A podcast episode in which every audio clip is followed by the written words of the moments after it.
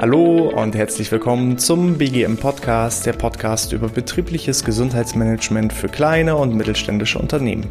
Mein Name ist Hannes Schröder und in der heutigen Episode geht es darum, endlich richtig zu schlafen.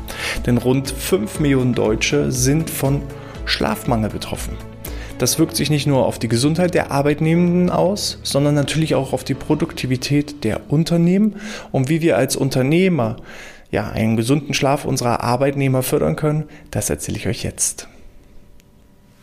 Ja, über 6% aller Deutschen sind von Schlafmangel betroffen. Das entspricht rund 4,8 Millionen in Summe. Und ein Schlafmangel entsteht vor allem dann, wenn ich weniger als sechs Stunden schlafe. Und das wenigstens dreimal die Woche. Wenn ich dreimal in der Woche weniger als sechs Stunden schlafe oder häufiger, dann leide ich unter einem behandlungsbedürftigen Schlafdefizit, Schlafstörung, Schlafmangel. Und das wirkt sich auf verschiedene Parameter aus. Verschiedene Studien haben auch festgestellt, jemand, der unter Schlafmangel, Schlafstörung leidet, neigt zu Übergewicht, raucht häufiger, ernährt sich eher zuckerhaltig und entsprechend eben auch ungesund, leidet unter Bewegungsmangel und ist anfälliger für psychische Erkrankungen und entsprechende Belastungen. Und das wirkt sich natürlich auch auf die Leistungsfähigkeit aus. Und jetzt kann man natürlich sagen, na ja, der Mitarbeiter soll ja in seiner Arbeitszeit arbeiten und nicht schlafen. Und dann sage ich, ja, das stimmt, aber es gibt trotzdem gewisse Einflussfaktoren, die ich aus Unternehmenssicht entsprechend steuern kann, um den Schlaf, den gesunden Schlaf meiner Mitarbeiter entsprechend zu fördern. Und da haben wir insgesamt vier Bereiche. Zum einen ist das äh, der Bereich Arbeitszeit. Wir haben aber auch die Arbeitsorganisation, wir haben den Umgang mit digitalen Stress in Form von Kommunikation und wir haben den Block Bewegungsmangel. Und zu diesen vier Bereichen werde ich jetzt verschiedene Tipps geben, je nachdem für, den ein, für das eine Unternehmen Entsprechend sind mehr Tipps, die man anwenden kann, für das andere Unternehmen ein bisschen weniger. Aber das sind ja eben pauschale Tipps und jeder kann sich aus dieser Werkzeugkiste die Tipps ziehen, die für ihn entsprechend relevant und interessant sind. Wir starten ganz am Anfang und das ist der Bereich Arbeitszeit. Hier gibt es natürlich verschiedene Möglichkeiten, wie ich mit dem Thema Arbeitszeit umgehen kann. Zum einen kann es eben hilfreich sein, sogenannte Gleitzeiten oder auch flexible Arbeitszeiten einzuführen.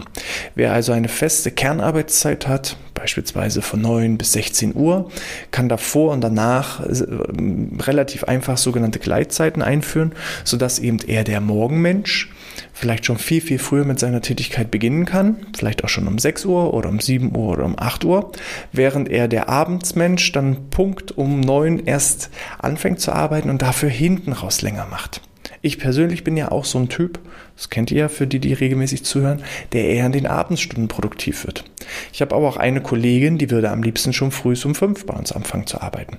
Und da kann man eben gewisse Richtlinien schaffen, dass man sagt, man hat eine Kernarbeitszeit, sodass das gesamte Team auch wirklich anwesend ist. Und um diese Kernarbeitszeit gibt es eben entsprechende Gleitzeiten, sodass jeder nach seinen ja, persönlichen Empfindungen auch seinen, seinen Schlafrhythmus entsprechend auch so organisieren kann.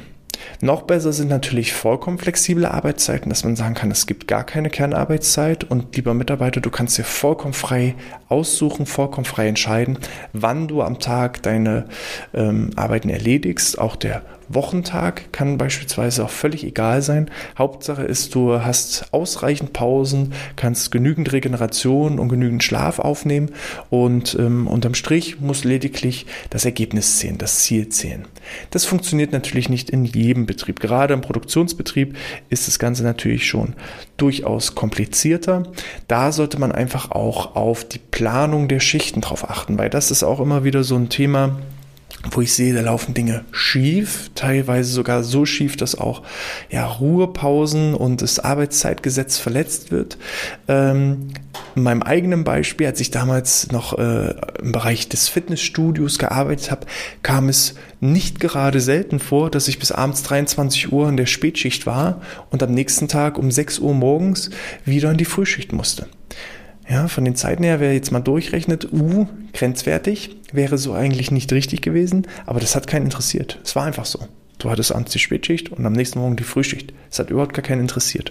Und das ist natürlich, ähm, das glaube ich, das passiert nicht nur in dem Fitnessstudio, wo ich gearbeitet habe, sondern das passiert auch in vielen, vielen Unternehmen. Dass das natürlich zu Schlafmangel, Schlafdefizit und entsprechend auch eine erhöhte Fehlerquote bei der Arbeit führt, ist, glaube ich, selbstverständlich.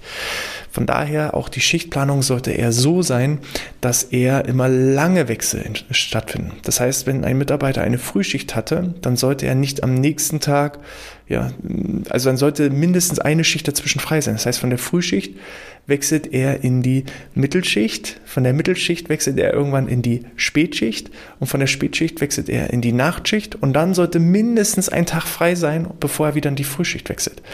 Und es passiert genau hier immer häufig der Fehler, dass eben von der Spätschicht zur Frühschicht gewechselt wird, ohne entsprechende Pausen. Und das ist eben das Gefährliche, dass da eben der Schlafmangel entsteht, dass man ganz, ganz kurze Wechsel drin hat und das ist natürlich nicht förderlich für die Gesundheit, sondern es sollte immer, wenn der Wechsel zur nächsten Schicht stattfindet, eher die längere Pause sein.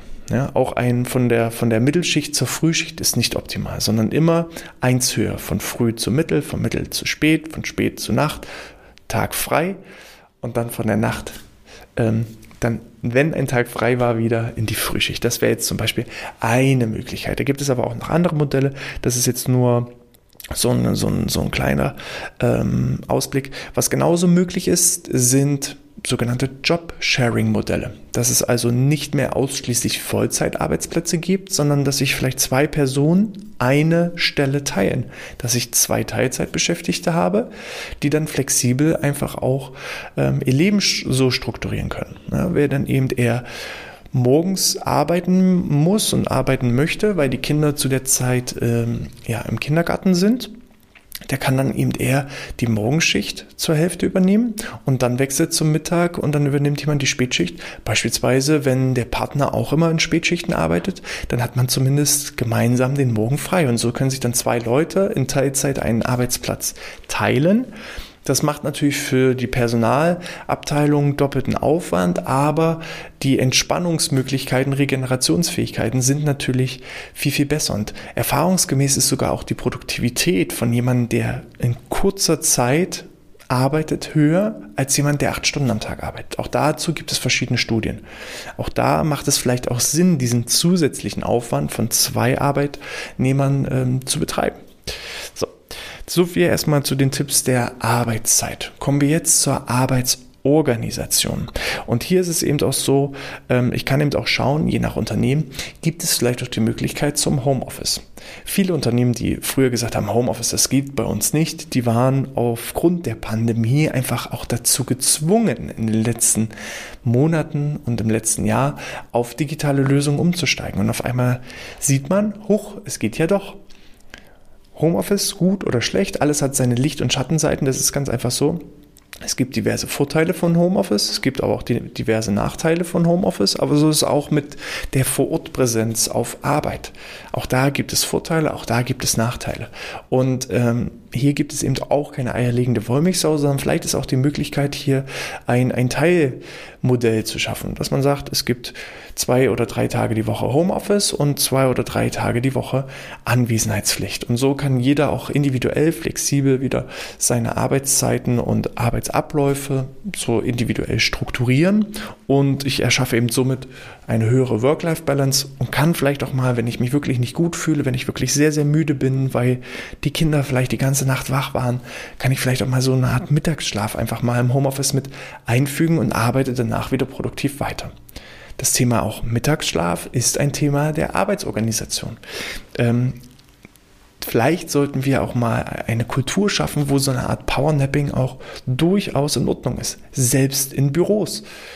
Ich kenne schon Pflegeeinrichtungen, da gibt es häufig den sogenannten Snuselraum, der eher für die ähm, Heimbewohner ursprünglich gedacht war, wo also mit verschiedenen Farben und verschiedenen Gerüchen und äh, vielleicht noch ein Wasserbett entsprechend ähm, die Empfindung, die sensorischen Empfindungen und eben auch die Wahrnehmung der Bewohner geschult wird. Es gibt es auch ganz, ganz viel in Kita-Einrichtungen und immer mehr solche Einrichtungen ermöglichen auch ihren eigenen Mitarbeitern diesen Raum zu nutzen dass wenn ich mich eben wirklich müde und schlapp fühle, dass ich da einmal so ein kleines Powernapping in diesem Snoozelraum einlege. Und ich kann mir vorstellen, in den nächsten vielleicht 10, 20, 30 Jahren, dass es immer mehr Unternehmen auch gibt, die eine Art Schlafraum für genau diese Fälle ein, ein, einführen. So, da sind wir noch ein bisschen weg, aber vielleicht kann ich auch mit dem Podcast zu so einer Idee auch weiter rantragen oder das vorantreiben. Es gibt auch ähm, andere Kulturen, ich glaube, in Japan ist es so oder auch gerade die Siesta in Spanien, da ist das völlig normal. Dann wird eben über Mittag, bleibt alles stehen und liegen und man macht erstmal eine ausgiebige Mittagspause. Und das kann auch durchaus förderlich für die Produktivität und für die Gesundheit sein. Dann das Thema ähm, Herausforderung Jahresurlaub. Je größer das Unternehmen, umso komplexer ist diese ganze Sache. Und da gibt es einfach den Tipp, je früher geplant wird und je weniger dann drin rumgestrichen wird, umso ähm, gesundheitsförderlicher und entspannter ist es für alle Beteiligten. Das heißt also, wenn ich den Jahresurlaub jetzt schon Anfang 2021 für 2022 plane, dann ähm, bin ich da schon mal safe in der Organisation. Natürlich äh, gibt es auch hier und da immer mal wieder irgendwelche Katastrophen, dass kleine Veränderungen notwendig sind, aber es sollte eben, die Betonung liegt auf kleinen Veränderungen, dabei auch bleiben und die grundsätzliche große Planung sollte eben schon von, von, langer Zeit und von langer Hand her geplant sein. So, und dann haben wir noch auf dem Zettel äh, Wettbewerbsvorteile der Kinderbetreuung ähm, auch ich in meiner Tätigkeit ähm, bei der Wohnungsgesellschaft, als ich gearbeitet habe, noch als Angestellter und für den Bereich BGM zuständig war, war es auch eines meiner Projekte mal zu evaluieren, wie groß ist der Bedarf äh, bei den Mitarbeitern für eine Kinderbetreuung, auch in Richtung 24-Stunden-Kinderbetreuung. Wir hatten damals bei der Wohnungsgesellschaft auch ein Pflegeheim in, ähm, in der Betreuung mit, welches wir eben ähm, vom Personalbüro aus eben mit, mit unterstützt haben. Und da war eben der Wunsch aufgekommen, gibt es denn nicht vielleicht auch irgendwie die Möglichkeit von 24-Stunden-Kitas? Das gibt es bei uns in der Region nicht en masse und so war es eben meine Aufgabe mal zu evaluieren, wie groß ist der Bedarf tatsächlich, lohnt sich da eine, ein Betrieb der eigenen Kita, eine betriebseigene Kita zu errichten oder geht man Kooperation mit Kitas ein, dass man als Unternehmen praktisch Kita-Plätze kauft oder eben entsprechend da bucht, sodass dann die Mitarbeiter solche äh, Kita-Plätze auch dann in Anspruch nehmen können. Das sind eben auch Möglichkeiten, die eben das Arbeiten entspannter machen. Wenn ich eben weiß, alles klar, es dauert heute mal das Meeting eine Stunde länger, ich muss das Kind dann entsprechend auch ähm, länger in der Kita lassen, da ist wahrscheinlich das Verständnis in der betriebseigenen Kita ab und an etwas größer als in der öffentlichen Kita. Das zum Thema Arbeitsorganisation, was den Schlaf und die Probleme und Belastungen, psychischen Belastungen, den Schlaf nach oben setzt und alle anderen Dinge nach unten setzt. Digitaler Stress. Im Zeitalter der Pandemie ist es natürlich auch so, dass die digitale Kommunikation einfach massiv zugenommen hat. Ähm, früher wurde nur telefoniert, irgendwann kam Telefon und SMS dazu, irgendwann kam Telefon, SMS und E-Mail dazu, dann kam Chats dazu, dann kommen WhatsApps dazu, dann kommen äh, ja viele verschiedene andere Dinge noch dazu. Das heißt, die Kommunikationsmedienkanäle werden immer, immer größer und immer, immer komplexer. Alleine, wenn ich jetzt anschaue, in wie viel verschiedenen Videokonferenztools ich bin. Ähm, ich habe da Microsoft Teams, ich habe da Zoom, ich habe da EduTip, ich habe da ähm, Go, GoToMeeting, ich habe Skype for Business, ich habe normales Skype, also ähm, Google Meet. Also das sind nur mal so eine kleine Auswahl an verschiedenen Videokonferenztools, die ich je nach Unternehmen dann unterschiedlich einsetzen muss. Bei mir war manchmal die Schwierigkeit, dass ich zwar wusste, ich habe eine Videokonferenz, aber ich wusste gar nicht mehr, in, in welchem Programm denn jetzt eigentlich, wo muss ich denn jetzt hin und da von A nach B zu schießen, das ist natürlich auch immer eine große Herausforderung und äh, da muss man einfach schauen, wie geht man mit solchen Medien um das in gewisser Art und Weise einfach auch einzuschränken vielleicht auch klare Richtlinien rauszugeben, was ist erlaubt, was ist nicht erlaubt, ähm, auch mal offen zu kommunizieren, was erwarte ich von meinen Mitarbeitern. Wenn ich also meinem Mitarbeiter abends um 20 Uhr eine SMS oder eine E-Mail schicke, ähm, dass ich ihm klar kommuniziere, du, das ist nur rein informativ, bitte nicht darauf antworten. Das sollte vorab kommuniziert sein, dass am besten schon diese Programme auf Ruhemodus gestellt sind. Dass es auch durchaus erlaubt ist, als Arbeitnehmer regelmäßig mal den Flugmodus in Produktivitätszeiten einzulegen oder dass ich eine Abwesenheitsnotiz mache, obwohl ich vielleicht anwesend bin. Das heißt, ich habe ein Projekt, wo ich mich fokussieren muss und dann gebe ich auch mal eine Abwesenheitsnotiz rein und sage, ich bin in zwei Tagen wieder erreichbar, obwohl ich im Büro bin. Das muss halt nur erlaubt und kommuniziert sein, dass es, dass es in Ordnung ist. Und wir haben als Menschen immer so diese, häufig diese Blockade im Kopf, dass wir sagen, oh, wenn mir der, der Chef schreibt, dann muss ich sofort antworten. Das verlangt er von mir. Aber aus eigener Erfahrung als Chef kann ich sagen, nein, das verlange ich gar nicht, sondern ja, ihr wisst, ich arbeite halt gerne spät. Und wenn ich euch dann um 20 Uhr was schicke, dann erwarte ich nicht, dass ihr darauf antwortet. Das reicht auch, wenn ihr übermorgen darauf antwortet. Das muss nur kommuniziert sein. Ähm, darüber hinaus kann man vielleicht auch ähm, Telefondienste einrichten, entweder intern oder extern, dass man das Betriebstelefon, das nicht das bei allen immer klingelt und alle stürmen zum Telefon wollen rangehen, sondern dass man klipp und klar sagt, von 10 bis 12 bist du fürs Telefon verantwortlich, von 12 bis 14 bist du verantwortlich, von 14 bis 16 bist du verantwortlich. Und vielleicht lässt ja auch die Telefonanlage es entsprechend zu, dass alle anderen Telefone abgeschaltet werden. Oder alternativ kann man eben auch wirklich drüber nachdenken, ein externes Callcenter einzurichten, einmal die typischen Prozesse aufzuschreiben, was immer mal wieder passiert und nur die wirklich wichtigen Fälle und die Problemfälle entsprechend zu einem kommen zu lassen. Und um den Rest kümmert sich das entsprechende Callcenter. Ähm, ich kann da auch das Buch empfehlen von Tim Ferriss, die Vier-Stunden-Woche, der pauschal immer sein Telefon aushat und lediglich die Mailbox anschaltet und dann sagt, so lieber ähm, Anrufer, vielen Dank, dass äh, du versucht hast, mich zu kontaktieren. In ganz, ganz, ganz wichtigen Fällen kannst du mich unter folgender E-Mail-Adresse erreichen. Alternativ sprich mir jetzt aufs Band. Und dann sprechen alle Leute aufs Band. Und Tim Ferriss macht es dann so, dass er einmal die Woche das Band abhört und ganz viele legen auf. Dann weiß er alles klar, dann war es überhaupt nicht wichtig. Die ganz, ganz dringenden Fälle, wo es brennt, die schicken ihm eine E-Mail. Da ist er dann auch jederzeit erreichbar. Und äh, alle anderen, die eben bloß sagen, ja Mensch, ich wollte nochmal dies und das absprechen, aber das reicht mir, wenn ich dann nächste Woche eine Antwort bekomme. Ja, dann weiß er, das ist nicht dringend, das ist nicht ganz, ganz doll wichtig. Das mache ich dann, wenn ich es machen kann.